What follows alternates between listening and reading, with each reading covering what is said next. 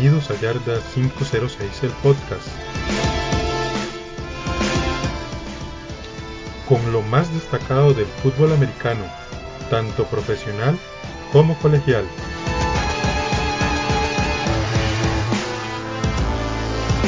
Les recuerdo que nos pueden seguir en Facebook e Instagram con el nombre de Yarda 506 TV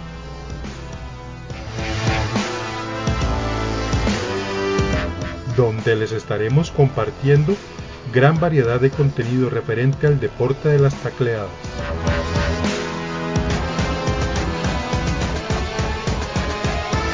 Y sin más que agregar, comenzamos.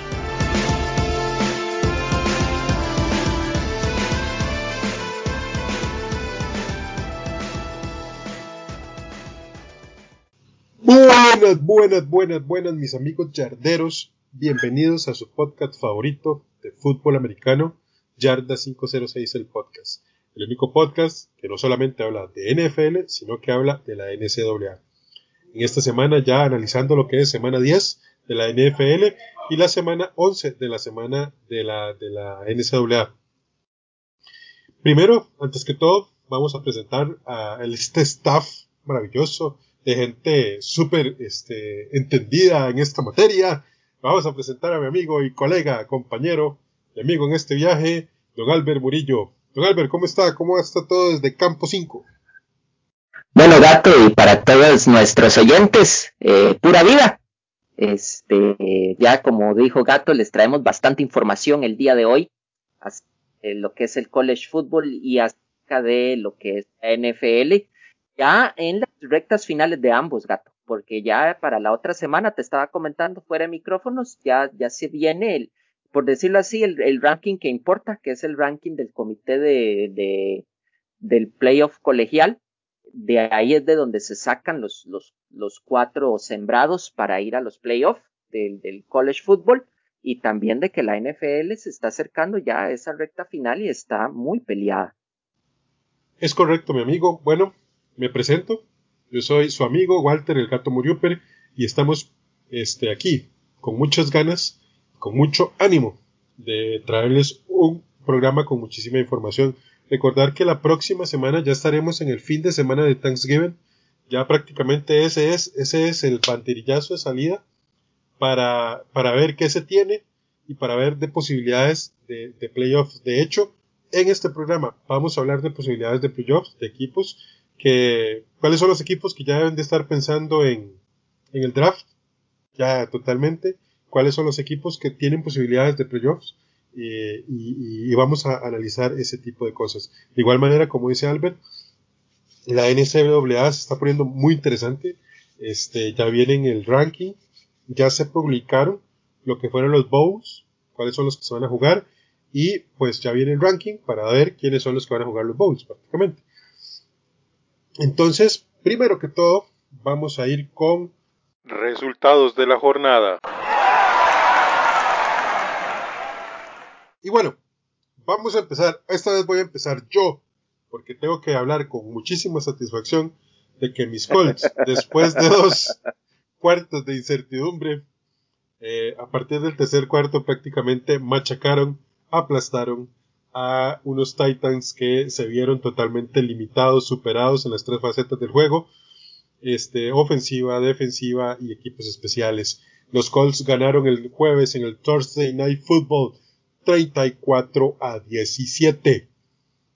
Y luego nos, nos movemos al domingo y empezamos con un partido que no estuvo muy cargado de puntos verdaderamente. Los Texans iban a jugar a la perrera allá a la casa de los Browns y al final el juego terminó 10 a 7. Un marcador muy, muy suave, la verdad. Ah, hay que tomar en cuenta que ese partido se atrasó porque cayó un aguacero con ventisca y bueno, era como el fin del mundo esa carajada. Entonces ahí, y evidentemente pues eso pasó. Bueno, nos vamos para la ciudad de Detroit, donde los Lions eh, ganaban cómodamente a unos Washingtons liderados por un sorprendente Albert, un sorprendente Alex Smith. Qué increíble historia la de este carajo, man. Lanzó para 38 pases completos de, de 55 que intentó y logró 390 yardas, Albert. Es una vara increíble. Y casi, casi, casi le ganan el juego a unos Lions que son demasiado inconsistentes. Sí, no, eso de Alex Smith verdaderamente es algo sorprendente. O sea, la lesión que tuvo, el proceso de recuperación, estuvo a punto, a milésimas de perder la pierna. Y es algo sorprendente de verlo otra vez en los emparrillados. Para mí, el regreso del año, sin duda. Y luego nos vamos a la famosa tundra, allá en Wisconsin, donde el mm. segundo equipo del estado, los Green Bay Packers, recibían a los Jaguars y los chicos de casa terminaron ganando 24 a 20. Les metieron un susto los carajillos de los Jaguars. No crea, no crea. A veces juegan bien. en Nueva York, los Giants eh, recibían a los Eagles en un clásico, Don Albert, en un clásico de la NFC este.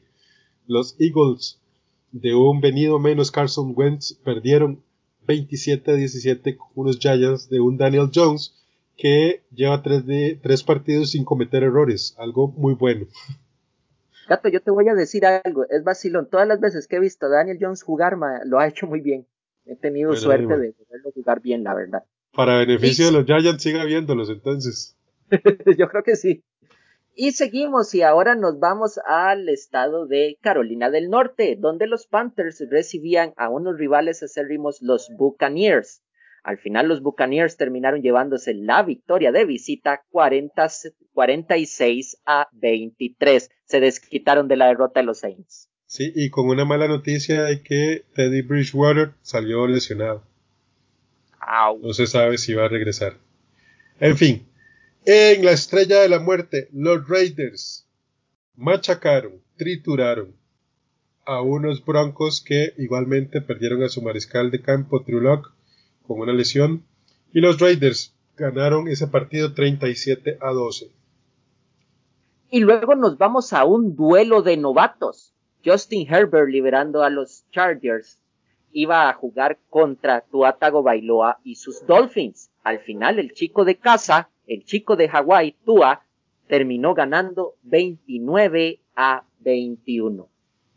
En un partido no apto para cardíacos, con, unos, con un final impresionante, los Cardinals derrotaron a unos combativos Bills que prácticamente en dos minutos eh, cambiaron de posiciones una y otra vez, una y otra vez, y con un Ave María del señor, este, ay, Kyler. Murray, que bueno, fue impresionante, logra de Andre Hawkins una recepción milagrosa y ganar ese partido, este, por eso es que vemos la NFL sin duda alguna yo, yo te apuesto, gato, que Kyler Murray cuando lanzó eso cerró los ojos y ah, le hizo honor, le hizo honor al nombre del, del, del famoso pase. bueno, y nos vamos al SoFi Stadium, una de las joyas de la famosa ciudad de Los Ángeles, donde los Rams recibían a los Seahawks. Y sorprendentemente los Rams terminaron ganando 23 a 16. Esos Seahawks van para atrás, gato. Esa defensa no para nadie. Lamentablemente. Bueno, en el Mercedes-Benz, en, en New Orleans, perdón, tengo un lapsus brutus, discúlpenme. Este, los Saints recibieron a los 49ers, que otra vez volvieron a tener un mal día en ese estadio y perdieron 13 a 27 contra los Saints. La mala noticia para los Saints es que perdieron a su mariscal titular Drew Brees porque este tiene unas costillas quebradas y están comprometiendo un pulmón, entonces probablemente esté de 3 a 4 semanas afuera. En el lugar de él, muy probablemente esté James Winston. O Tyson Hill. O Tyson Hill. todavía. Y luego nos vamos a la chatarrera, a la ciudad del acero, donde los invictos Steelers todavía mantienen esa posición, derrotando a los Bengals 36 a 10. Estos muchachos no andan con pelos en la lengua, gato. Van por todo. definitivamente van por todo nada. Este, los Patriotas recibían en el Gillette Stadium a unos Ravens poderosos en el papel y estos Ravens poderosos en el papel salieron derrotados y mojados, porque bajo un aguacero de proporciones bíblicas, los Patriotas le propinaron una derrota 23 a 17. yo te voy a decir algo, y te, lo mencioné ese día. Man, qué buen sistema de drenaje tiene el Gillette Stadium. Estaba cayendo agua a borbotones y usted no veía ningún charco en esa gramilla. Verdaderamente los, los, los estadounidenses cuando hacen sus estructuras deportivas las hacen muy bien hechas. Eh, para quitarse el sombrero, compañero. Totalmente. Y por último nos vamos al Monday Night Football. Monday Night. Donde los poderosos y furiosos Bears recibían uh. a los Vikings en un duelo de la NFC Norte. Y por primera vez en la historia, un tal Kirk Cousin gana en prime time, ya que los Vikings terminaron ganando 19 a 13 contra estos que parecen más osos de, felpa que otra cosa. No, no, ok, suave Hay que, hay que ser, hay que ser claros una cosa. Los Bears parecen osos de felpa a la ofensiva. ya cuando están a la, a la defensiva sí parecen osos negros. Eso es que intimidan. O sea, evidentemente, pero es que a la ofensiva no generan ni lástima, brother. Ni lástima. Pero bueno, en fin, este fue nuestro este repaso de la semana 10 de la NFL. El análisis.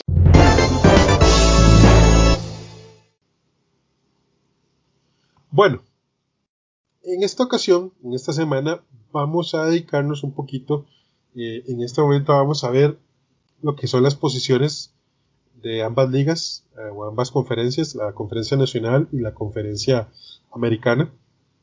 Y vamos a repasar un poco, este, pues quiénes son los que tienen posibilidades y quiénes realmente ya tienen que ir pensando en el próximo draft. Y de igual manera vamos a ver cómo están, al menos al día de hoy, las posiciones en los playoffs. Esto no quiere decir que así queden, evidentemente, pero vamos a hablar un poco de posibilidades. Vamos a hablar primero de la AFC Este, don Albert donde los Buffalo Bills y los Miami Dolphins son los que están liderando la carrera por la división. Los Bills con un 7-3 y los Dolphins con un 6-3 son los que creo que están enfocados o, los que están enrumbados un poco a lo que, a lo que es eh, el campeonato de la división y probablemente uno de los comodines. New England Patriots y los New York Jets este, ya están pensando en el próximo año prácticamente. Estos dos equipos particularmente los Jets, de, yo creo que los Jets desde que empezó la temporada estaban pensando en el 2021. Este, en fin, ¿qué tienes que decir de esta división, compañero? No, Gato, vieras que, que yo, yo analizando la división, qué bueno, qué bueno que vuelva a estar peleada. Ya fue una hegemonía de los Pats durante muchos años yo siento que ya Buffalo y, Miami ya estaban alzando la mano, están alzando la mano verdaderamente, son prácticamente los equipos del, futuro de la, de la división si New England no se ponen las pilas. En cuanto a los Jets, verdaderamente no le veo, no le veo norte a corto o mediano plazo. No sé a largo plazo, pero a corto mediano todavía los veo muy mal. Ah, hay que hacer una, una cuestión aquí clara los Dolphins, para poder ganar la división, necesitan tener más juegos ganados que los Bills. Porque este, los criterios de desempate en este momento le benefician a los Bills por mucho. Entonces, por ahí va el tema. Nos vamos con la AFC Norte, Don Albert. Los Pittsburgh Steelers, esta es probablemente la división que esté un poquito más peleada en, la, en la conferencia americana, por lo menos. Los Pittsburgh Steelers prácticamente están amarrando su división con un 9-0, con unos Baltimore Ravens que están un poco dubitativos y unos Cleveland Browns que vienen jugando bastante bien, ambos con un récord de 6-3 y unos pues que unos Cincinnati Bengals que están en proceso de reconstrucción total y que estos también ya están pensando en el 2021 con un 2-6. ¿Qué te parece esta división, Albert? Bueno, verdaderamente, este, bueno, Pittsburgh fijo va a ir a, va a terminar líder de la, de la división, debería de tener un descalabro muy grande, ¿verdad? De proporciones colosales para poder perder ese liderato. Eh, en realidad la lucha de esos segundos lugares va a estar entre, entre Baltimore y Cleveland. Este, creo, siento yo que a pesar de todo, Baltimore tiene más posibilidades porque es un equipo como más, más estructurado, más completo, a pesar de que critican mucho a Lamar y Lamar arriba, Lamar abajo, igual Lamar no es el único en el equipo, el equipo de los Ravens tiene muchas mejores piezas. Cleveland va en ascenso, pero yo siento que todavía este no es el año para ellos. Sí, coincido con vos. Eh, los Steelers están jugando muy bien. Definitivamente están teniendo una temporada de ensueño. Esperemos ver hasta dónde les da el, invicto. los Ravens creo que lo dije ayer en el programa de Yarda. Perdón. Lo dije ayer en el programa de Yarda. Este, para mí el staff de los Ravens se relaja mucho con ciertos equipos y los subestiman. Y, no crean un, plan de juego este, especial para ellos. Es mi opinión totalmente. Yo siento que ellos llegan como muy relajados. Por ejemplo, contra los Patriotas llegaron como, ok, es un partido fácil, lo vamos a ganar. Y resulta que no es así. Y esos partidos se les terminan atragantando un montón. Los Browns eh, están ahí, están peleando. Creo que les queda un año más. Este, Stefanski está haciendo un muy buen papel y por ahí va el tema. Este, creo que el próximo año van a, van a dar muchas buenas sorpresas. Eh, ojo, y yo no descarto que este año den una sorpresa de llegar a playoffs. Todavía no lo descarto. En fin, vamos ahora con la FC Sur. Los Indianapolis Colts dieron un golpe de autoridad este jueves pasado venciendo a los Tennessee Titans a domicilio y están empatados en, el, en la cima de la americana, de la, americana sur, con un 6-3 ambos. Los Texans y los Jaguars hace mucho tiempo se bajaron de la, de la, de la competencia por la división y creo que ya están pensando en el próximo año. Eh, yo considero que, los Colts son los que, que, van, van a la alza en este momento. Su juego está eh, creciendo y los Tennessee Titans están bajando. Claro, es mi percepción totalmente, no sé qué te parece a vos. No, gato, verdaderamente, este, mis felicitaciones para los Colts. Yo verdaderamente no pensé que fueran a llegar, yo no los perfilaba para estar en, estos momentos en el primer lugar de su división. Eh, calculaba que iban a estar en un tercero. Eh, son ahorita los primeros y verdaderamente coincido con vos. Eh, se ha visto que Indianapolis ha estado subiendo como, como la espuma, cada vez se ve mejor en cada juego. Philip Rivers cada vez se está sintiendo mejor con el equipo en el que está jugando ahorita. Y los Tennessee Titans creo que ya la magia se les está acabando porque ya se están volviendo predecibles. Ya se está sabiendo que Derrick Henry este, va a correr mucho el balón, que que Tannehill no va a lanzar muy profundo, siempre va a ser de pase corto. Y entonces siento que, que eso es lo que les está afectando ya a estas alturas de la temporada. ¿Quieres que te dé un dato? Ajá. Resulta que esta semana otra vez me invitaron a comentar esta, esta, este partido en el programa este de los españoles, de Titans Country. Ajá. Y una de las cosas que yo les decía a ellos es que yo, digamos, previo al partido, yo, yo hacía el análisis y decía, lo, lo, que tiene que hacer Colts es detener a Henry y que Tannehill les ganara con el brazo. Pero resulta que fue todo lo contrario. Dejaron a Henry correr, pero el resto del equipo no hizo nada. O sea, usted revisa los números de ese partido y Derek Henry corrió para 103 yardas. ¿Ok? Y usted dice, bueno, corrió bastante bien. El resto no el, receptor que recibió un pase más largo fue de 23 yardas.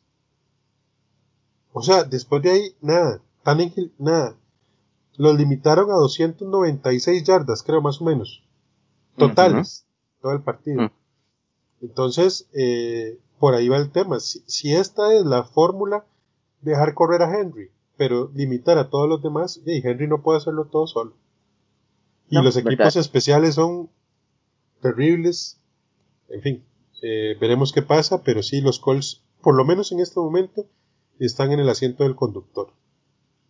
En la AFC Oeste, los Kansas City Chiefs son los únicos que podrían eventualmente disputar eh, la semana de descanso con los Pittsburgh Steelers, porque ahorita ellos ostentan un récord 8-1. Ojo, esta semana van a visitar a los únicos, al único equipo que lo han derrotado. Y, va a estar interesante ese partido. De hecho, las Vegas Raiders vienen detrás con un 6-3.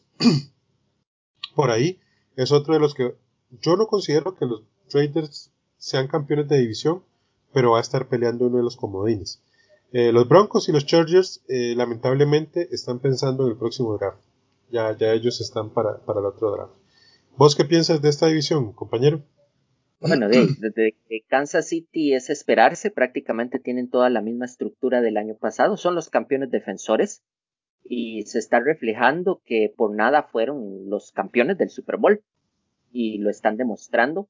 Siento que aún así el equipo de este año es mucho más versátil, está todavía mucho mejor amalgamado que el año pasado, a pesar de que tengan esa derrota. Pero es que también hay que ver, las Vegas Raiders este año ya están dando la campanada lo dije en, yo no sé en cuál podcast lo dije y lo vuelvo a repetir ahora, Gruden dijo en tres años voy a tener este equipo competitivo y lo está cumpliendo. Tiene récord positivo. A estas alturas tiene récord positivo. En cuanto a Denver Broncos y Chargers, verdaderamente yo siento que los Chargers siempre ha sido es más mala suerte, más mala suerte que falta de talento. Sigo defendiendo a Justin Herbert y lo ha demostrado, es un gran mariscal de campo, es el futuro de la franquicia, en definitiva, pero de ahí necesitan todavía más tiempo para armarse. Y siento que con los Denver Broncos, gato, ya yo siento que ya el experimento de Elway ya lo tienen que sacar. Muy buen mariscal de campo en su época y todo, todo un, ícono en lo que es la ciudad de, de Denver, pero siento que ya, ya no, lo que él está haciendo, lo que ha hecho con los Broncos no ha dado ningún resultado. Sí, creo que para salvar su legado debería dar un paso al costado y, retirarse. Ya les dio otro Super Bowl, les dio de hecho dos visitas al Super Bowl, les dio una defensa de época en su momento. Creo que ya, ya él podría fácilmente retirarse con tranquilidad y dar un paso al costado. Bueno, estas serían las posiciones de la conferencia eh, de la conferencia americana.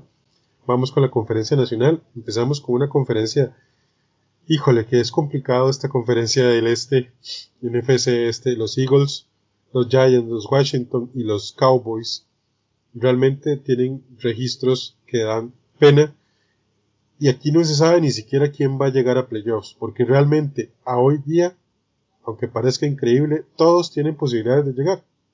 O sea, con que un equipo de estos se ponga serio, tienen posibilidades de llegar a playoffs. O sea, ni siquiera se pueden descartar a los Cowboys, ni a Washington, ni a Giants, ni Eagles. Eh, yo realmente muy poco puedo hablar de esto. O sea, las, las, noticias que llegan de los Eagles son preocupantes. Las de los Giants también este, se pelean entre ellos. En Washington, la historia puede ser muy linda de Alex Smith, pero Alex Smith no es el futuro de la franquicia. Es más, me atrevería a decir que ni siquiera es el presente. Pero bueno. Y los Cowboys, bueno, los Cowboys son los Cowboys y tienen un problema llamado Jerry Jones. Eh, ¿Qué análisis haces de esta edición? Bueno, empezando con Filadelfia, que son los que están de primero por un empate. Cabe resaltar, están de primero por un empate. Irónicamente, mucha gente puede pensar o muchos equipos piensan que he escuchado hablar gente entendida que un empate a veces es peor que, que perder. Pero por ese empate es que Filadelfia está ahí arriba. Y aún así, gato, no me dejan mentir, cuando vos ves jugar a Filadelfia, tienen una línea ofensiva inexistente. Y si no tenés una línea ofensiva ligeramente decente en este deporte, no puedes hacer mucho. Mucha gente critica a Carson Wentz, pero man, este, ¿cómo quieres que tu mariscal funcione o juegue cuando prácticamente tiene un coladero enfrente, donde pasa todo? Entonces siento que ese juego, sea, verdaderamente Filadelfia por ese lado está mal, mal, mal. En el caso de los Giants, como te he dicho, he tenido la suerte, cada vez que veo a los Giants juegan bien. este, los Giants son de esos equipos inconsistentes, son de esos equipos moneda al aire, ¿verdad? No sabes, te pueden jugar un partido muy bueno, te pueden jugar un partido malísimo. pero igual esa inconsistencia los ha llevado a que lleven un récord tan mal.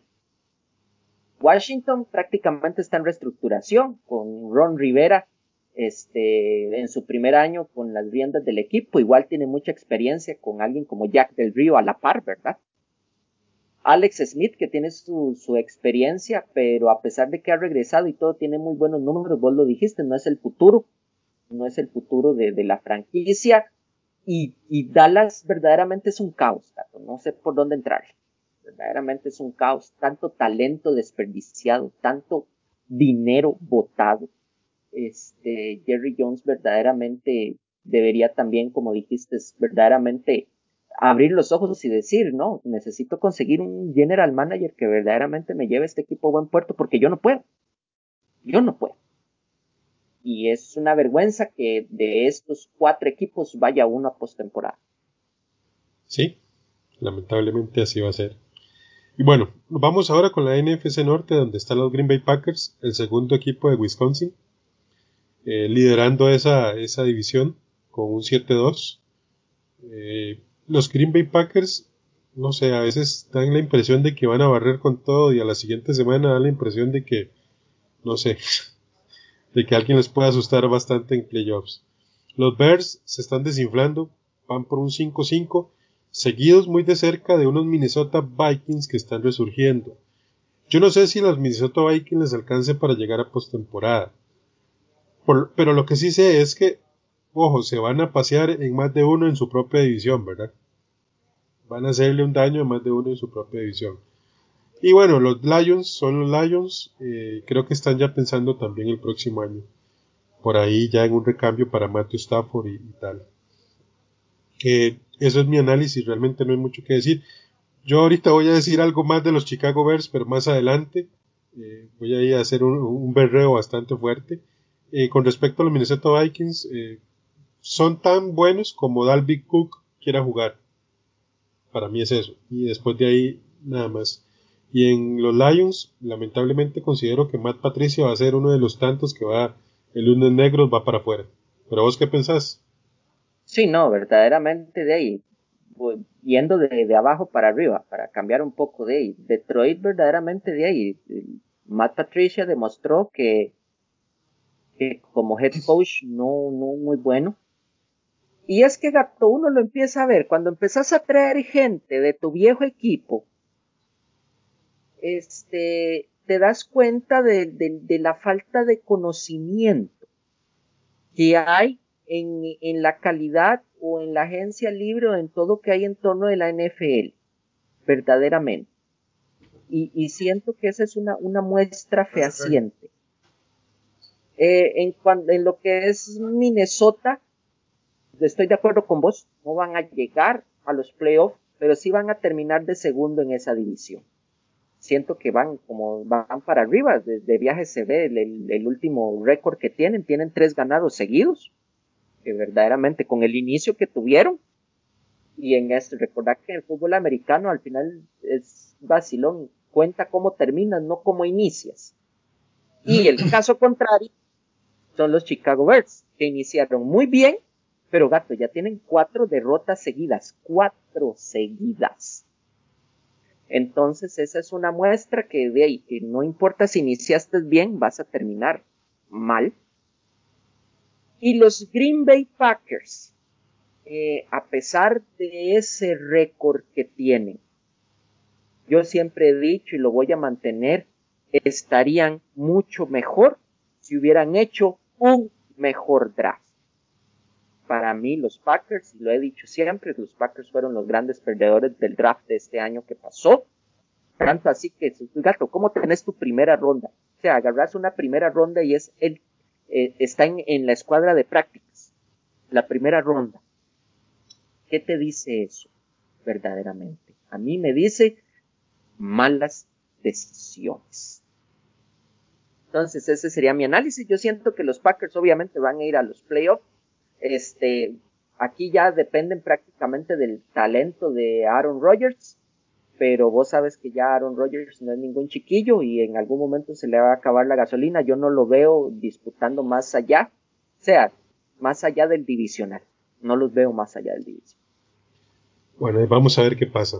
En la NFC Sur, los New Orleans Saints están de primer lugar, están de líderes. Sin embargo, New Orleans Saints, ah, qué complicado, porque es un equipo que parece bueno, pero no lo es. O sea, su, su quarterback ya está más de salida que otra cosa, más aún con los golpes que recibió esta temporada. Eh, la secundaria, los únicos partidos que se ha acordado de jugar es cuando ha jugado contra Tom Brady. Después de ahí la secundaria no, no, no ha estado muy fina por lo menos. Eh, Michael Thomas, desde que se peleó al inicio de la temporada con Drew Brees por el tema de estos de políticos, eh, no ha estado fino con el equipo y el único jugador que más o menos destaca es Alvin Camara, que oiga, ese jugador es impresionante. Los Buccaneers, creo que este es el equipo que se lleva a llevar la división. Son un equipo más armado, más completo. Por ahí tiene sus deficiencias en secundaria, pero este creo que como un equipo, como un todo es un equipo más completo en esa división. Los Falcons, totalmente pensando en la próxima temporada, Ojo, pero los Falcons tienen la palabra para sacar a los Saints, por lo menos de la competencia por la de división. Les quedan dos partidos contra los Saints, eh, de visita y en casa.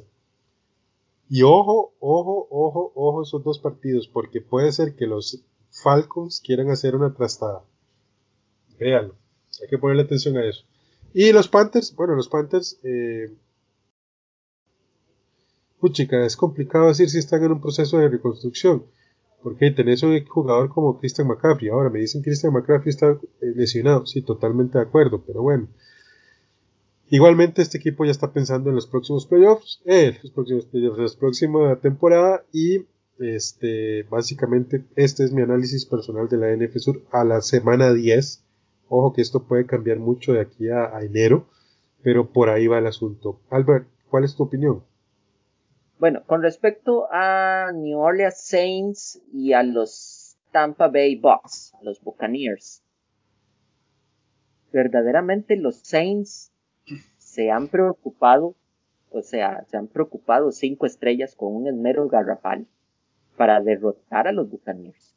O sea, esa es la única donde uno ve que verdaderamente, o sea, prácticamente pasaron toda la, podemos decir, pretemporada, lo poquito que tuvieron, pensando únicamente o exclusivamente su principal objetivo era neutralizar a los Tampa Bay Buccaneers. Y lo hicieron. Y está reflejado. Verdaderamente después de ahí el récord de los Saints son de esos famosos récords engañosos. Van 7-2. Pero vos verdaderamente sientes en tu interior, hay una voz que te dice no se lo merecen pero ahí, ahí están. Y, igual caemos a lo mismo, dependían, dependían del talento que podría ser Drew Brees en los controles.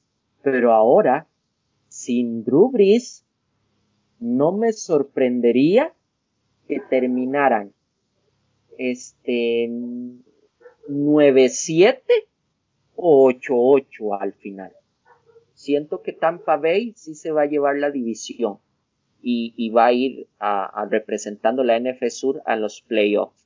Y como decís vos, los, los Falcons es prácticamente el caballo negro eh, de, esa, división. No tienen, no tienen nada que perder y se van a pasear en el que se le atraviesa el frente. Y los Carolina Panthers, como dijiste, de, lamentablemente no todo puede ser McCaffrey y se demuestra por sus lesiones tan seguidas. Rich Water es un muy buen backup, pero como titular se ve que no, le pasa igual a Nick Foles, el mismo caso con Nick Foles, cuando vienen de la banca son geniales, pero cuando ya les das las riendas de un equipo no responden. Sería vacilón que Carolina agarrara a Trevor Lawrence en el draft. Recordemos que Clemson, eh, bueno, a pesar de que son dos estados, eh, Carolina del Sur y Carolina del Norte, ellas siempre tienen una relación muy estrecha, ¿verdad? Tanto así que, que hasta en las mismas universidades, Clemson se refiere a Clemson, Carolina, y la Universidad de South Carolina no tiene en su frente South Carolina, dice Carolina nada más.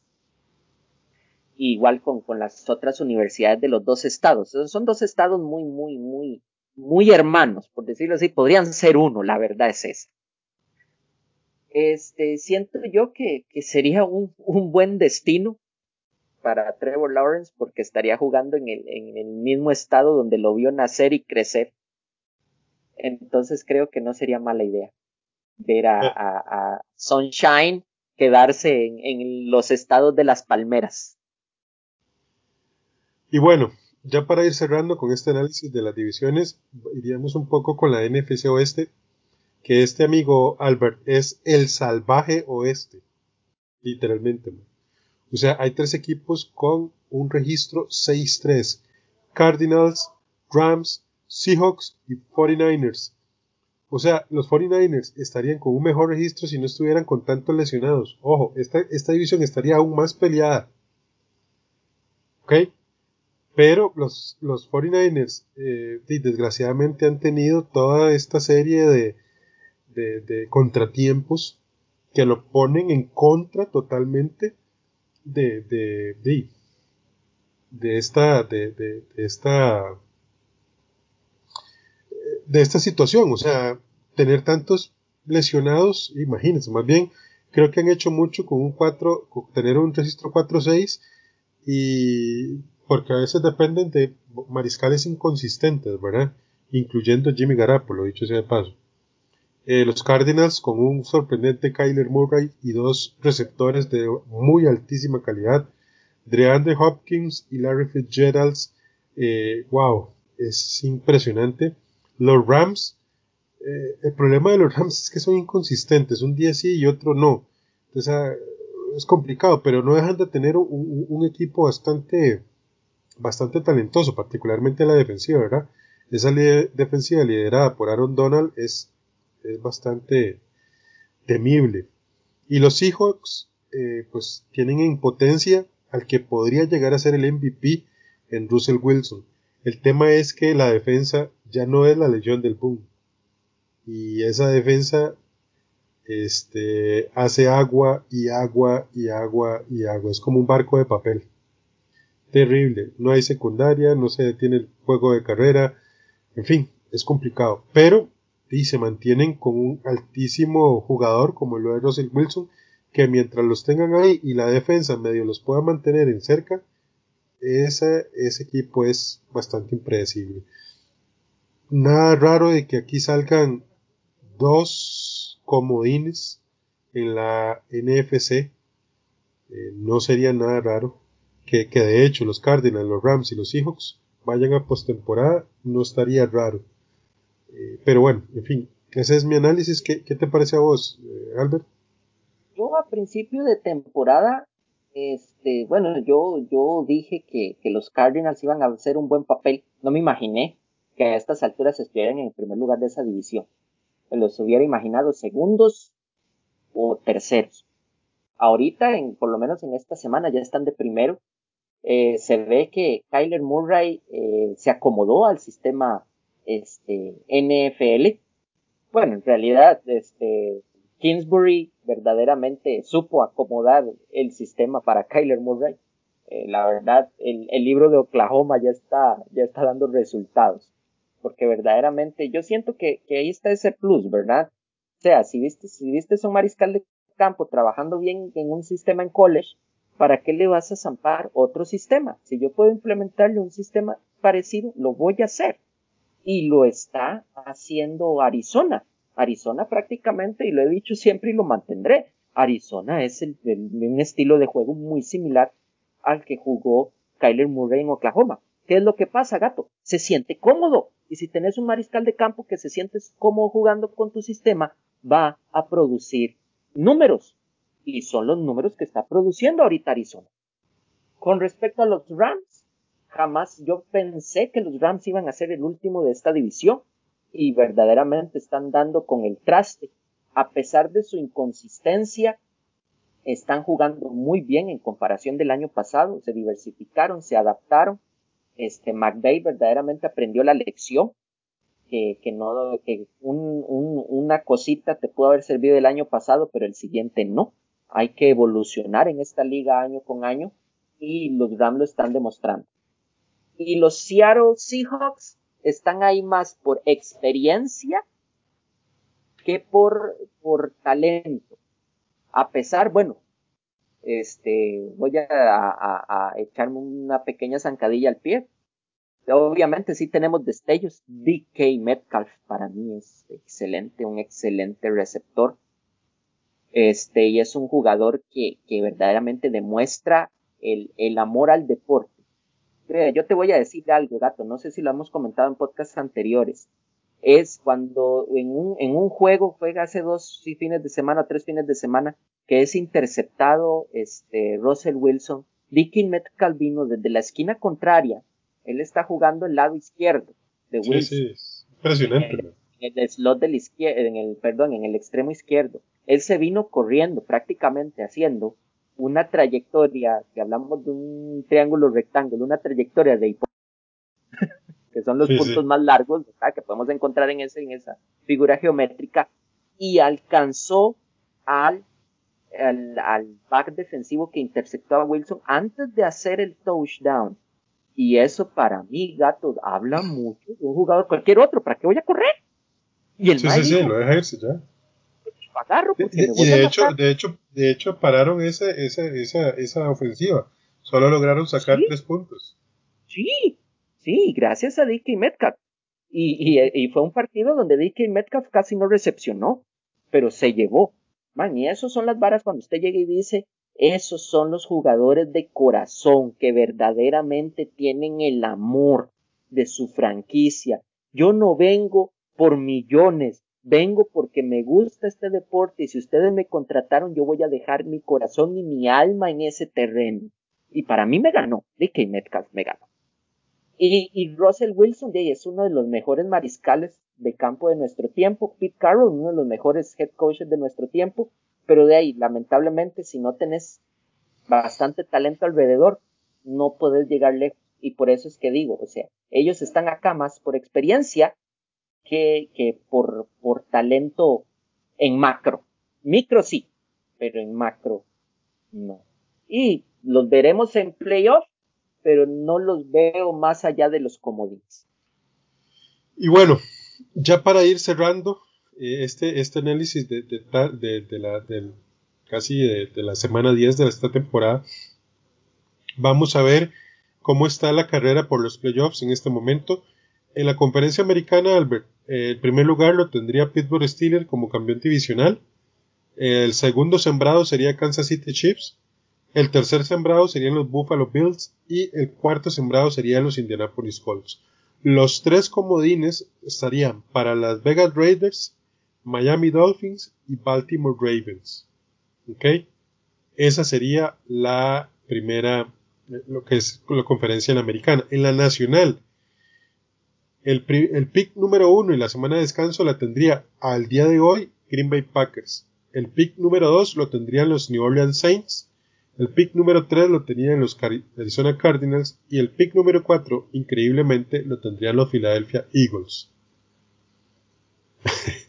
y los comodines estarían repartidos entre Tampa Bay Buccaneers, Los Angeles Rams y Seattle Seahawks. Ojo, al día de hoy, la NFC Oeste está aportando tres equipos a la, a la postemporada. Ojo, al día de hoy.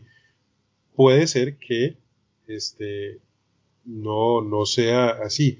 Albert, ¿cómo quedarían las llaves? ¿Cómo, cómo enfrentamientos? Bueno, si, si los playoffs fueran hoy, verdaderamente, si no me equivoco, Kansas City Chiefs se iría a agarrar contra los Baltimore Ravens. Eh, luego los que son este, los Buffalo Bills se enfrentarían a sus vecinos, a los Un tradicional encuentro divisional, un tercero. Ahí simplemente depende, en realidad depende quién sería la casa, quién es quién, ese, eh, verdaderamente ese tercero y ese sexto gato pueden, pueden variar. Sí, sí, y no la semana que viene puede ser diferente, ¿verdad? Pero creo que si se mantuviera así la situación y mantuvieran una constante, creo que ya esos dos van enrumbados a un punto de colisión. Y por último tendríamos a los Indianapolis Colts agarrándose con los, con los Raiders. Entonces, que sería un partido demasiadamente muy, muy, muy bueno. Podría ser el partido de, la, de, esa semana de comodines. Gato, y, diciendo, y analizando un poco de los, de, de, los que van a la cacería, el octavo y el noveno. Yo siento que Tennessee Titans, que es otro que va a 6-3, creo que ellos no, no van a agarrar. Y Cleveland Browns, aún así les voy a poner un asterisco. Si los, si los Ravens no se ponen en las pilas, podrían perder ese séptimo. Y no veríamos eh, eh, Ravens eh, Kansas. Ravens Kansas, no, sería Browns Kansas.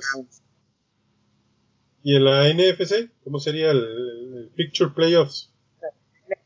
bueno, los Green Bay Packers este, se irían, ¿verdad? Estarían en bye. Había olvidado mencionar que en el caso de los Pittsburgh Steelers del anterior estarían en bye, ¿verdad? Estarían esperando. Entonces veríamos cómo, por ejemplo, en estos momentos, si fueran los playoffs hoy, los New Orleans Saints se, se agarrarían contra los Seattle Seahawks, recordando que los New Orleans Saints no tienen muy buena suerte ni con los Vikings ni, con, los, Seahawks. Ah, luego tendríamos a los Cardinals, estarían agarrándose otro divisional, gato. Otro en la misma posición, en las mismas, el 3 y el 6 los Arizona Cardinals se enfrentarían a los Rams. Y por último tendríamos a los Philadelphia Eagles eh, siendo brutalmente masacrados, humillados, triturados, etcétera, contra unos Tampa Bay Buccaneers. Las eh, ironías del juego. Es correcto, mi amigo, es correcto. Y bueno, básicamente este es nuestro análisis de cara ya a lo que pues viene el cierre de la temporada prácticamente nos quedan este, seis semanas más o menos de, juegos. Bueno en realidad son siete semanas de juegos por el tema de los buys pero por ahí viene el asunto. Vamos a ver cómo nos va eh, y qué tal cierra este, este, este fin de año. Recordar que Después de la semana de Thanksgiving, venimos con un especial de Yarda 506, el podcast, en un análisis de nuestras predicciones, a ver cómo nos fue, eh, eh, por lo menos a la mitad de la temporada. Y bueno, este fue el análisis de la jornada. Hablemos de NCAA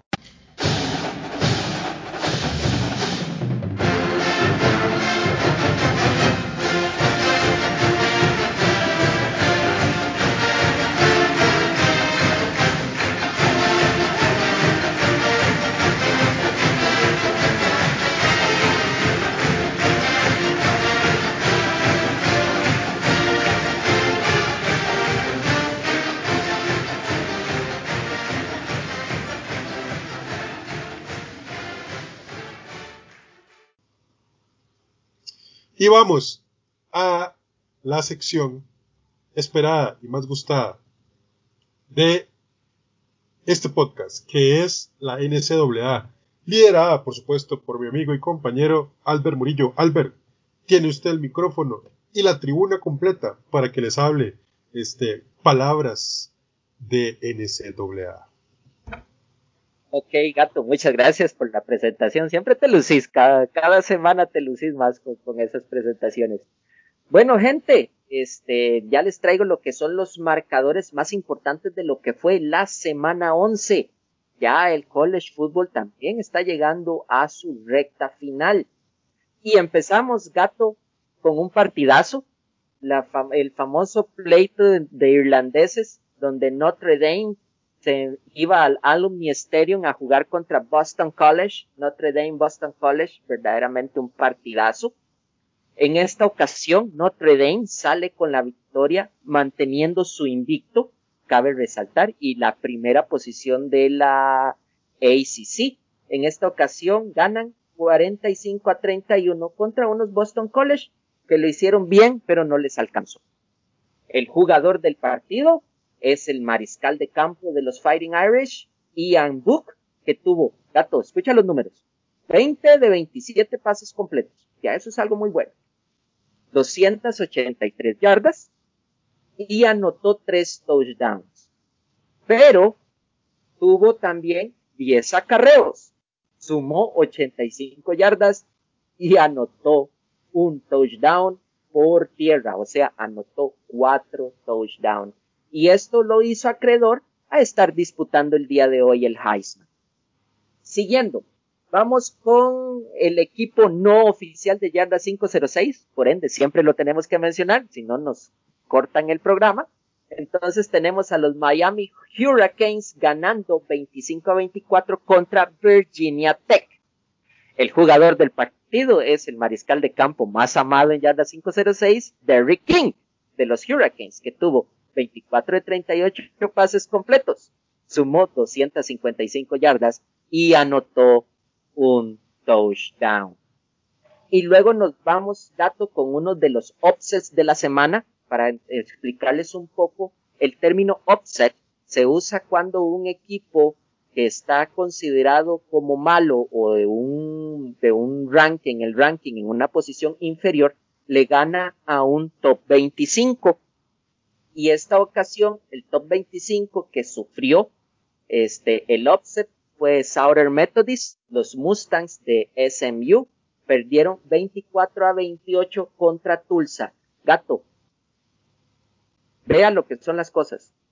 Southern Methodist iba ganando 21-0 al final de la primera mitad. Y al final Tulsa, yo no sé de dónde, yo no sé cómo, se alzaron con la victoria gato 28-24. El jugador del partido fue el mariscal de campo de Tulsa, que hasta ese día lo conocí, Zach Smith, que tuvo 26 de 38 pases completos, sumó 325 yardas y anotó 3 touchdowns. Y por Hay que recordar que eso es lo, lo, emocionante del, del, fútbol americano en general, que que usted no puede dar por perdido un partido porque si usted le pone ganas y se esfuerza, puede dar este tipo de sorpresas. Puede dar ese tipo de sorpresas. Y gato, fue sorprendente. Tulsa no es un programa así como wow. Este, Tulsa está en Oklahoma. Obviamente vos sabes quiénes son los reyes en ese estado, Oklahoma Sooners y Oklahoma State Cowboys. Y sin embargo, ese día Tulsa se paró como los grandes y sacó el juego. Un juego que todo el mundo diría ya terminó. Pero bueno. Y por último nos vamos a, un, a uno de los equipos clásicos del college football, la Universidad del Sur de California, los famosos USC Trojans, este, fueron a jugar contra los Arizona Wildcats allá en el, en el desierto en el estado desértico de Arizona y los Trojans terminaron ganando 34-30 contra los Wildcats. El jugador del partido fue el mariscal de campo de USC, Kieron Slavis, que tuvo 30 de 43 pases completos, sumó 325 yardas y anotó un touchdown. Y gato, una de las cosas que tiene USC es producir buenos mariscales de campo y hemos tenido varios como titulares en la NFL, recordando a, este, a Carson Palmer, este, recordando a Mark Sánchez, que en su momento jugó bien. Ahorita Sam Darnold viene de esa universidad. Matt Leinart en su momento también jugó con USC. En fin, muchos mariscales muy buenos han salido de, de ese programa. O por lo menos que llegan a ser titulares de la NFL. Y bueno, entonces ya nos vamos para lo que son los juegos más importantes para la semana 12. Les recuerdo, el college football tiene apenas 15 semanas, o sea, solo nos quedan, este, nos quedan tres semanas más de juego. Y en, las acciones empiezan el jueves por la noche, por lo menos de los partidos más importantes, donde Tulane se va a, se va a enfrentar a Tulsa. este, cabe resaltar eso Luego, gato, nos, ya nos movemos a lo que es el sábado y empezamos con el prime time de la tarde, el Big Noon Saturday. Gato, este Big Noon Saturday está bien big. ¿Qué me dices? demasiado bueno, man. Demasiado bueno. Damas y caballeros, por un lado tenemos al equipo revelación de la Big Ten y podría atreverme a decir de la NCAA en estos momentos, la Universidad de Indiana, que lleva un récord 4-0 que le ha pasado por encima a Michigan, Michigan State y Penn State. Casi nada. Va a tener su prueba de fuego al ir a jugar a Columbus en el famoso estadio conocido como el Horseshoe, donde se van a enfrentar a los Buckeyes de Ohio State. Un partido cinco estrellas al mediodía a la hora del almuerzo. Luego, dentro de los otros juegos, tendremos también lo que es Appalachian State, va a jugar contra otra de las revelaciones, por lo menos de las universidades Mid-Majors, Coastal Carolina.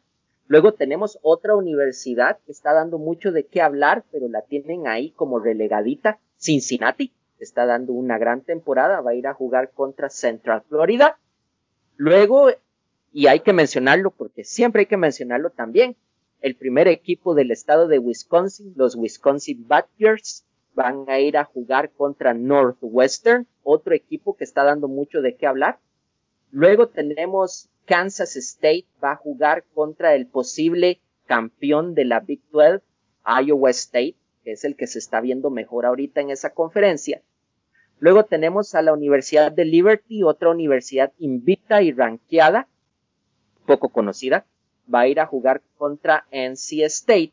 Y por último, gato, otro partidazo en el prime time de los prime times. No Sunday, no Monday, el Saturday Night Football. Tenemos el conocido Bet Lamb Classic, donde Oklahoma State va a irse a enfrentar contra su vecino, los Oklahoma Sooners. Gato, estos prime times verdaderamente están de lujo. Entonces, chicos, esos serían los partidos este, que tendremos para esta semana 12 que va a estar exquisita para la gente que ama el college football. Es correcto, mi amigo, es correcto, definitivamente. Hay que estar viéndolo hay que estar muy pegados. Recuerden el grupo de Yarda todos los sábados. Hay información donde ustedes pueden ir, ver partidos. Eh, hay links ahí donde ustedes se pueden conectar y buscar a su equipo de su preferencia, donde, donde ustedes digan, yo quiero seguir este equipo. Bueno, pues ahí está. Ahí van a estar los, los links para que puedan ver esos partidos. Y como siempre, nosotros vamos a estarles dando muchísima información. Ya vienen los tazones, ya viene el ranking, ya, o sea, viene mucha, mucha información. Eh, estamos cerrando con todo, vamos a cerrar con todo. En fin, y este fue el espacio de la NCW. El editorial de la jornada. Voy a hacer un, pequeño, un pequeño editorial. Este, eh, Albert, quiero hablar de algo que es, hasta a veces vergonzoso vergonzoso. Un equipo como los Bears, que tiene una defensa tan dominante, no puede darse el lujo de tener a una ofensiva tan insulsa, tan inútil y tan vulgar. Albert, y, es, y público que me escucha, voy a decirles los dos últimos lugares en rankings en la ofensiva esta temporada. Puntos por juego. El número 32 son los Jets. El 31 son los Bears. Puntos por drive. El número 32 son los Jets. El 31 son los Bears. Yardas por juego. El 32 son los Jets. El 31 son los Bears. ¿Ok? Yardas por jugada. El número 32 son los Jets y los Bears son el 31. Primer downs por partido. El 32 son los Jets y el 31 son los Bears. Tercer down, porcentaje de tercer downs. 32 Jets, 31 Bears. Eficiencia, 32 Jets, 31 Bears. Ya ustedes más o menos van, ven por dónde quiero ir. ¿Cómo es posible que un equipo que se diga que tiene una mente ofensiva, entre comillas, en Matt Nagy, no pueda generar un drive decente.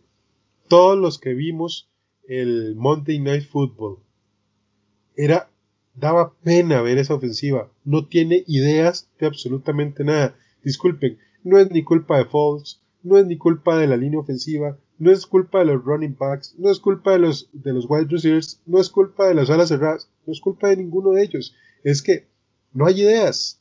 Usted ve las jugadas y son como, pero esa, esa, jugada la hicieron en el, en el drive pasado. La volvieron a intentar. Si no les funcionó la primera vez, ¿cómo les va a funcionar la segunda vez? Cada vez que, que, que, que los Vikings ponían una formación, se quedaban perdidos. No había forma. No es posible, no es posible que un equipo profesional de la NFL en, en, en su staff de cocheo no tenga creatividad para, para poder este, crear juego. Y muchos se rasgan las vestiduras en Chicago y dicen, ay, es que nosotros estuvimos cerca de tener a Pat Mahomes. Amigos, les voy a decir algo. Aunque hubieran tenido a Pat Mahomes, aunque hubieran tenido a Cloud Edwards Hiller en este momento, esa, es más, con Tyreek Hill también, esa ofensiva no estaría funcionando, porque el problema no son los jugadores, el problema son los coaches, los entrenadores, no están jugando a nada, a nada, a nada. Bad es un vendedor de humo. Es increíble este carajo. Vende humo y la gente le cree. Ahora me podrán decir, pero es que la defensa es buena. Sí, es que el inútil, perdón. A ver, Chuck Pagano como, como coordinador defensivo es un muy buen coordinador defensivo. Como entrenador es pésimo. Hay hay, hay coaches que son buenos como coordinadores, punto. Y ya está. Y, listo, e, eso es todo. Vean, este, em, haciendo un Jason Garrett con los Giants. Está haciendo un buen papel como coordinador ofensivo de los Giants. Él no es un buen, buen entrenador, pero es un buen coordinador.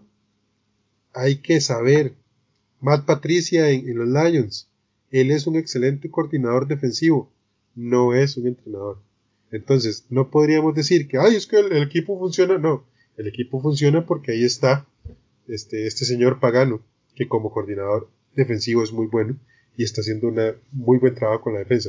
Lamentablemente, ojalá que no pase y que no se les ocurra poner a Chuck Pagano como entrenador en los Bears, porque entonces esto es peor. se quedarían sin defensa, sin ofensiva y sin equipo. Pero bueno, a ver, gente, hay que... Eh, a veces hay que saber exigir a, los jugadores. A veces se le echa culpa a Malinsky, que no quiere decir que no sea malo, pero, pero, pero, pero, vaya, si, si tras de que sos limitado no te ayudan, después que ahora es Falls, al pobre Falls casi lo matan en el último drive, en, un partido que ya prácticamente estaba perdido, y, le desmontaron el, el, hombro. Entonces, en fin, a, veces los, los, los, los el, fin de decir estas cosas es que hay que hacer un análisis completo. No solamente nos podemos ir y atacar a, a un, a un jugador o a un grupo de jugadores, sino también al staff de cocheo. Y este fue el editorial del gato. Las posiciones de la quiniela.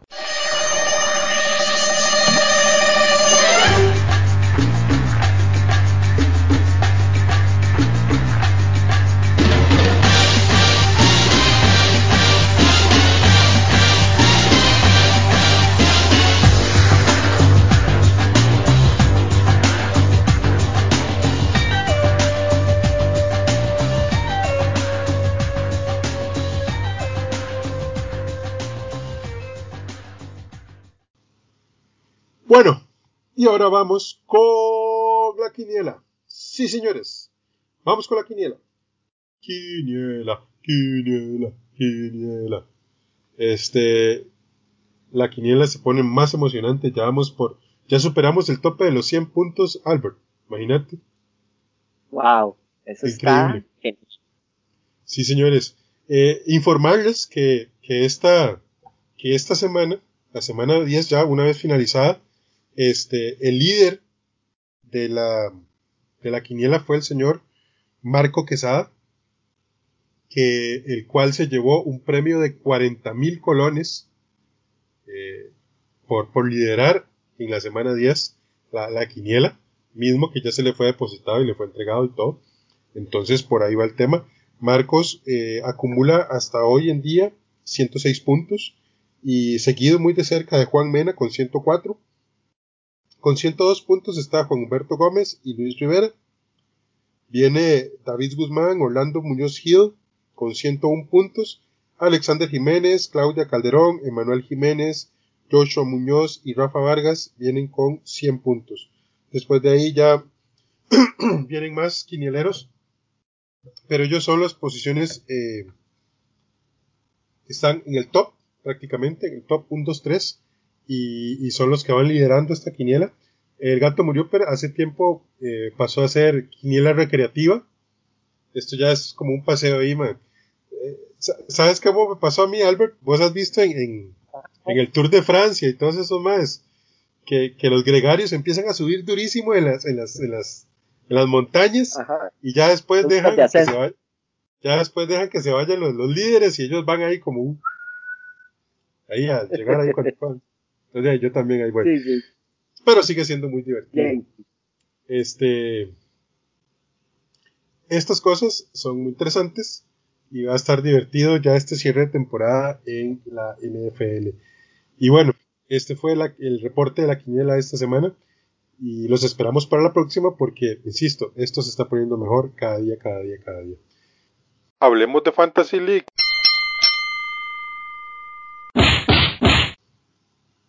Y ahora vamos con el fantasy, que Albert les tiene noticias. Tengo muy buenas noticias para el fantasy esta semana. Número uno, amanecí de cuarto lugar. Y número dos, en mi serie particular con mi querido amigo gato, lo prácticamente lo barrí.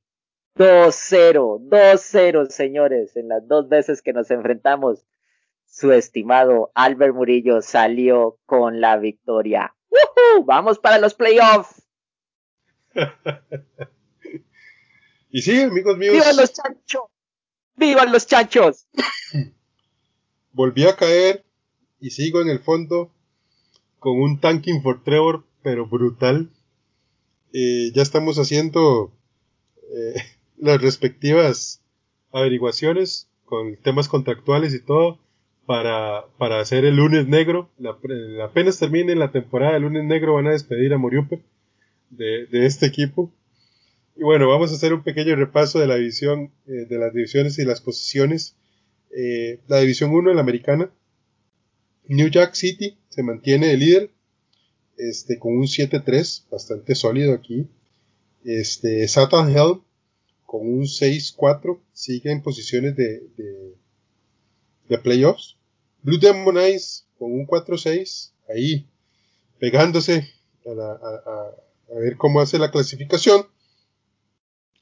Eh, Carrillo Spat con un 3-7 y Fillo con 1-9 eh, están ahí en los últimos lugares. En la división 2, la nacional, en el primer lugar está Min Machine con un 9-1, seguido con el mismo récord de Robbins Virus con un 9-1, sólidos para pasar a la postemporada.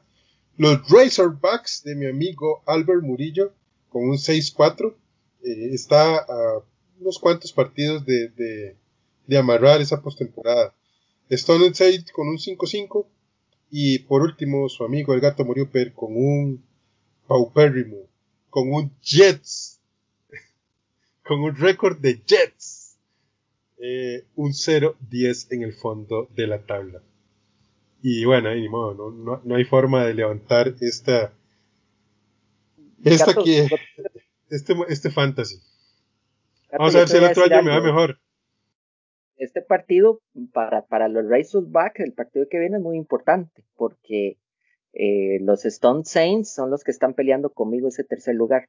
Si yo, si, si los Razorbacks sacan ese juego, este, creo que estaría ya amarrando, ya de fijo, fijo, fijo, estaría amarrando postemporada si todo sale bien. Es correcto, es correcto. Los números están a mi favor, pero tengo que sacar este partido. Este partido es crucial para los Razorbacks, así que vamos, chanchos. Bueno, yo voy contra Robbins Virus con un 9-1 que él está de Robbins, que está bastante sólido. Eh, yo con un 0-10, vamos a ver qué podemos hacer. Eh, en fin. Ming Machine se enfrenta a Fillo. Ming Machine de Pablo, eh, prácticamente asegurando su, postemporada. Va contra Fillo de Adolfo. Satan Helm de Juan Carlos. Va contra New Jack City de Harry, que necesita asegurar ese pase a postemporada también. Eh, Carrillo Spat contra Blue Demon Eyes es un, encuentro interesante. Stone Saint de Sergio se enfrenta a los Razorbacks eh, de Albert que, está en un duelo directo por el, por el playoff. Señoras y señores, este, este partido se las trae, es importante, vamos a ver qué sale. Eh, la próxima semana venimos con más información acerca de estas cosas eh, muy interesantes, muy bonitas. Y como les digo, probablemente el otro año vamos, ya vamos a tener Fantasy para Fantasy, ¿cómo se llama? Fantasy Yardero ahí vamos a estar su amigo Gato y, don Albert Murillo eh, dándole a la quiniela, eh, a la quiniela, al fantasy. La quiniela tal vez probablemente también haya ciertas noticias, pero eso hay que afinarlo un poco más. Y en fin, estos fueron los juegos de la NFL. Los pronósticos de la jornada.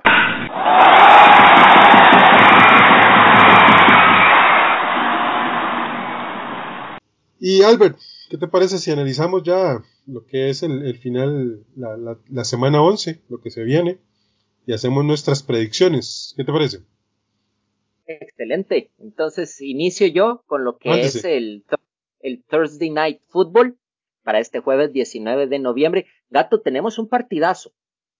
Los Cardinals van a ir a jugar a la casa de los Seahawks. Bueno, sí, Sirvió la llorada que nos pegamos la vez pasada. ¿Verdad? Hasta ahora. Ya no se escucha. Gudel no se escucha. Gudel no se escuchó. La ah, semana pasada fueron los Colts contra los Titans y ahora son los Cardinals contra los Eagles, man. Imagínese, imagínese. Entonces, gato, ¿qué me dices? ¿Quién gana? Este, le voy a dar el gane a los Seahawks porque están en casa. Y a pesar de que no van a tener eh, aficionados, ese, ese estadio genera mucho respeto en los rivales. Y creo que, que Pete Carroll va a salir con todo a ganarlo. Entonces se lo doy a los hijos. En el First Energy Stadium de Cleveland, Ohio, la famosa Perrera, los Browns reciben a unos Eagles. ¿Quién gana este partido? ¿Cómo es? ¿Quién ganan los Browns y por qué?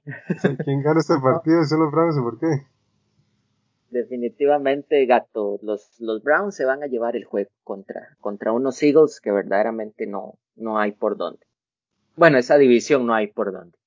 Y luego nos vamos a la famosa ciudad del Mardi Gras, a New Orleans, Luisiana, conocida como NOLA, en donde unos Saints sin su baluarte, sin su estrella, sin su estandarte, Drew Brees, van a recibir a los Falcons. Dígamelo con alegría, gato. Vale, les voy a ser honesto, esta es una sorpresa. Aquí van a ganar los Falcons, Esta va a ser una sorpresa grandísima. Van a ganar los Falcons. Vos, sabes que yo te apoyo, te apoyo en esa verdaderamente. En el FedEx Field Washington recibe a los Bengals. ¿Quién gana ese partido? Gato, creo que me voy a inclinar por los Bengals. Siento que, esta es otra victoria que le podemos sumar a, Joe Burrow. Estoy con vos, man. Estoy con vos. Definitivamente los Bengals se pueden llevar ese partido.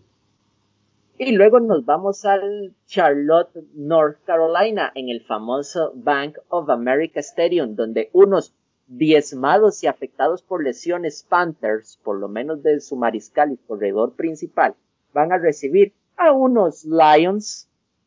Pelea de gatos. Sí, una pelea de gatos. Creo que aquí ganan los Panthers. Vos sabes que ese, ese, ese mariscal suplente, Walker, que viene de la, de la XFL, no me parece tan malo, me parece muy bueno. Sí, por lo menos. Tiene, su cosa él por lo menos ya viene con una, bueno, cuando estaba la, la XFL eh, era uno de los mariscales de campo que más llamaba la atención Y, y ese es un plus, gato, que ya tiene experiencia. Yo sé que la XFL fue una liga semiprofesional y no terminó, pero tiene un plus de por lo menos haber sido titular en juegos televisados. correcto, sí, correcto. Bueno, en Jacksonville, Florida, mi amigo este, Albert, los Jaguars reciben a los Steelers. Eh, ¿Por qué ganan los Steelers? Verdaderamente en este momento, gato, es algo histórico, es algo histórico. O sea, no recuerdo haber visto a los Steelers, o nunca he escuchado a los Steelers con un 10-0. Eh, es algo histórico. Si, si Ben Roethlisberger piensa en que esta sea su última temporada, va a ser un cierre fenomenal.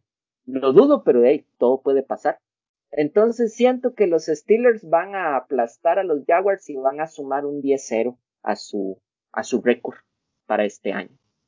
Y luego nos vamos, hablando de los Steelers, pasamos al, a lo que es este, al equipo del frente, a sus rivales, acérrimos rivales, los Ravens, reciben en casa a los Titans. Un, un partido que se las trae, gato. Decime quién gana. Este, creo que los Ravens van a ganar. Este traen una derrota ahí bastante dolorosa y creo que se van a resarcir prácticamente, particularmente porque están en su, en su casa. Entonces creo que los Titans vuelven a caer esta semana. En el Energy Stadium, los Texans reciben a los Patriots. Y este es un equipo del menos malo. ¿Quién gana ese partido? Bueno, gato, me voy a inclinar por los Patriots por la cuestión de, de experiencia. Recordemos que los Texans no están jugando con, están jugando con, con un head coach sustituto. Es Crenell, si no me equivoco, ¿verdad? Es correcto, sí. Sí, o sea, Crenell este, ha sido un, un, head coach este, que no ha sido muy bueno anteriormente. Creo que brilló un poquito con los Browns a, a principios de los 2010 este, pero un poquito. Y creo que verdaderamente los Texans, como están con el desorden que tienen ahorita, no van a ser rivales para unos Patriots que igual son de esos equipos que están jugando más por la experiencia de Bill Belichick que por el talento en sí. Y luego nos, nos, vamos al famoso Mile High allá en Denver, Colorado, uno de los estadios, yo creo que el estadio a mayor altitud en la NFL, donde los Broncos van a recibir a la, para mí, admirable defensiva de los Dolphins. Gato, ¿quién gana este juego? Los Dolphins, sin ninguna duda. Definitivamente los Dolphins van a ganar ese partido. Los Broncos, eh, lamentablemente, no están jugando a nada. Es triste, pero, pero así es. En el Sophie Stadium, en Inglewood, California, los Chargers reciben a los poderosos Jets. ¿Quién gana este partido? De gato, verdaderamente yo se lo voy a dar a los Chargers y, y disculpa la expresión, pero manda huevo. O sea, si ya los Chargers no sacan este, manda huevo. O sea, y, y, es una pena porque, porque gato, mirad, mirad los, los, los números que ha hecho Justin Herbert no son números malos. Este día y tiene 201 pases completos de 301. Tiene 2.333 yardas y tiene 19 touchdowns. Creo que, que Justin Herbert podría ser bien, bien claro candidato para el novato del año, un novato ofensivo del año. Pero hey, vamos a ver qué, qué pasa. Y luego, gato, este, este es un partidazo para vos. Qué bueno que me toca, me toca presentarlo. Este es el, para gato es el, el, partido soñado, el partido de la semana.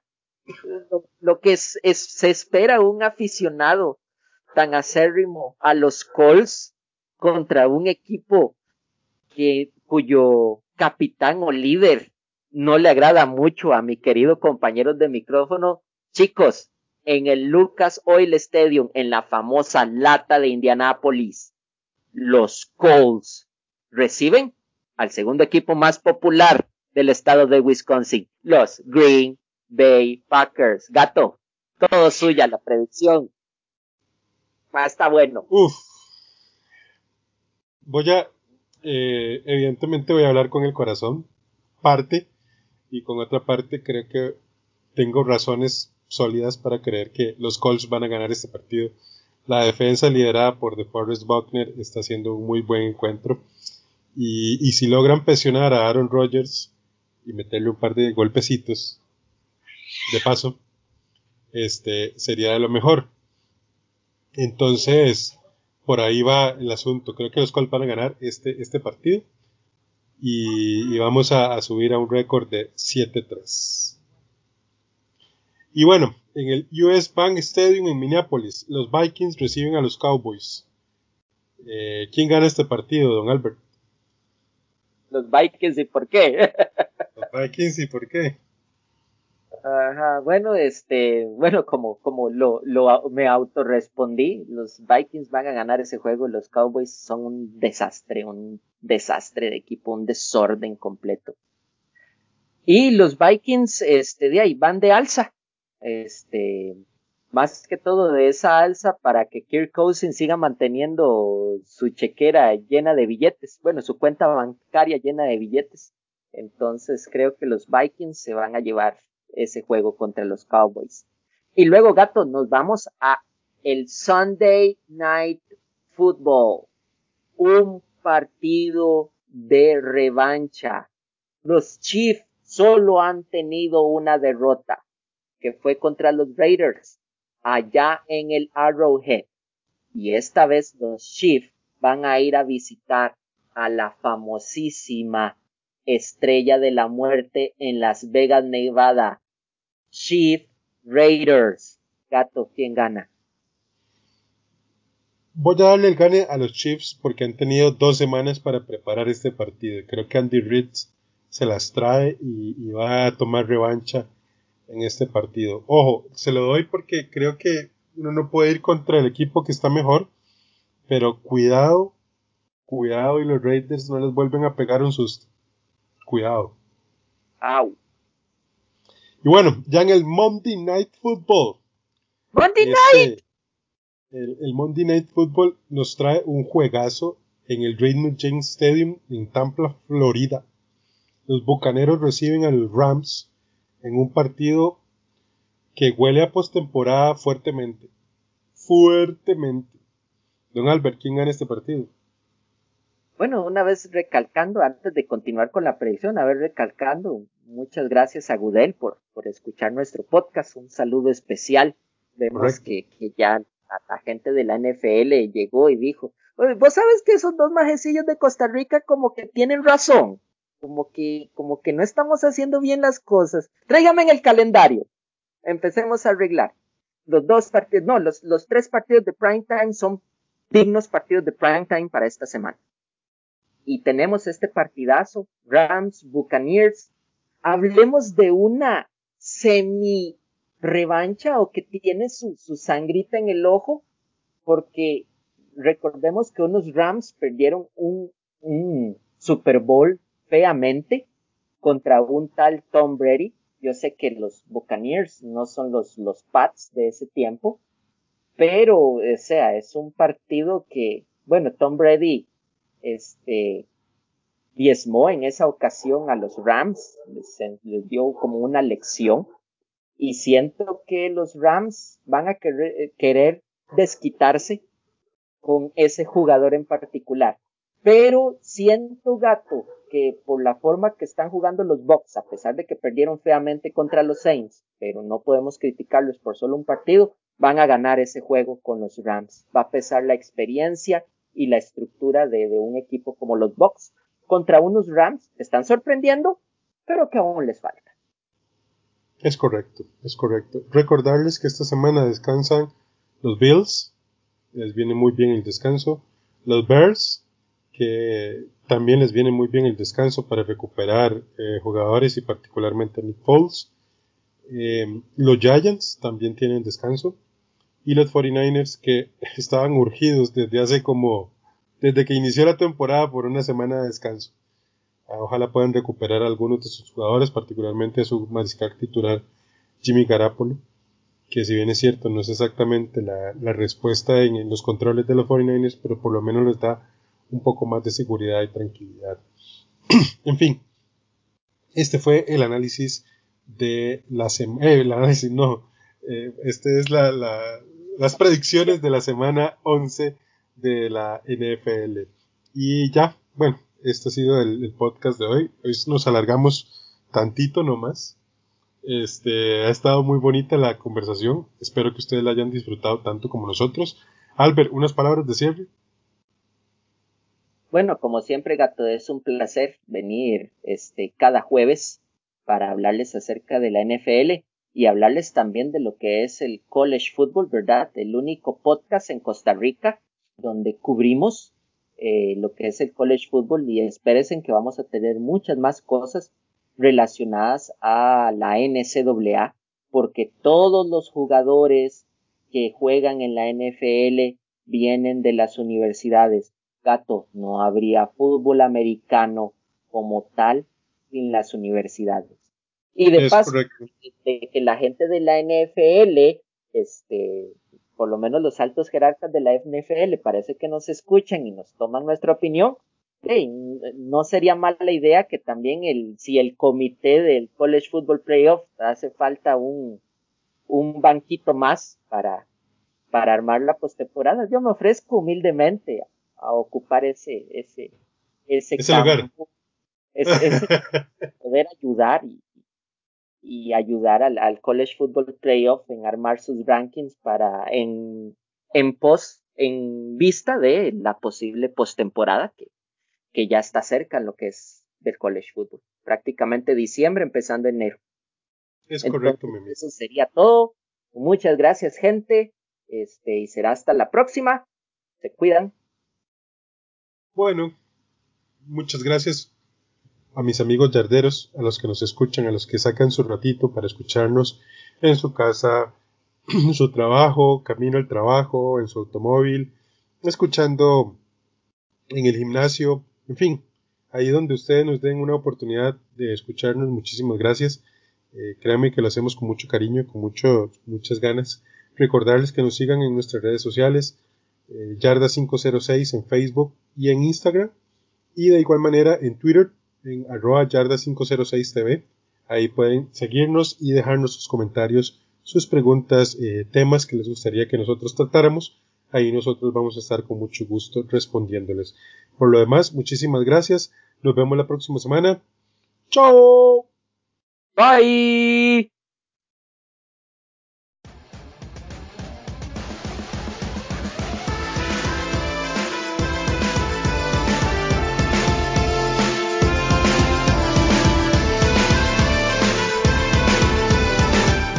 Muchas gracias por escuchar. Recuerda seguirnos en nuestras redes sociales. Además, comparte con tus amigos y conocidos.